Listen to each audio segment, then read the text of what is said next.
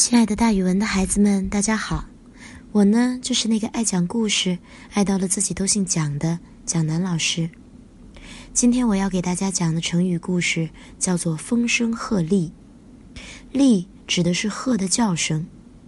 这个成语形容惊慌失措，或者自相惊扰，怕本来不该怕的东西。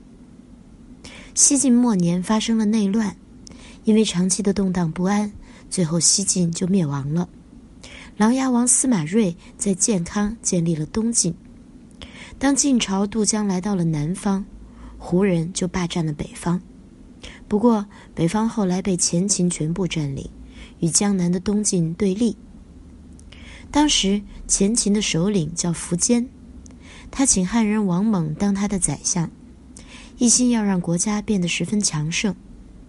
为了完成统一中国的心愿。苻坚就带着八十万大军攻打南方，晋朝的君臣一听到消息都非常害怕，只有丞相谢安十分镇定，从容不迫地安排打仗的事情。在淝水的战场上，谢安趁前秦的军队还没集合好，迅速派兵渡河去偷袭前秦的军队，前秦因此输得很惨，士兵到处逃命，这些士兵怕极了。非常惊慌，他们听到风声或者鹤叫的声音，都以为是晋军战士要追来了，非常的害怕。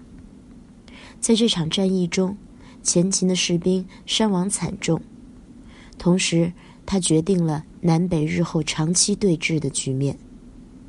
所以后来“风声鹤唳”这个成语就流传了下来，比喻听到风声或者听到鹤叫都惊慌失措。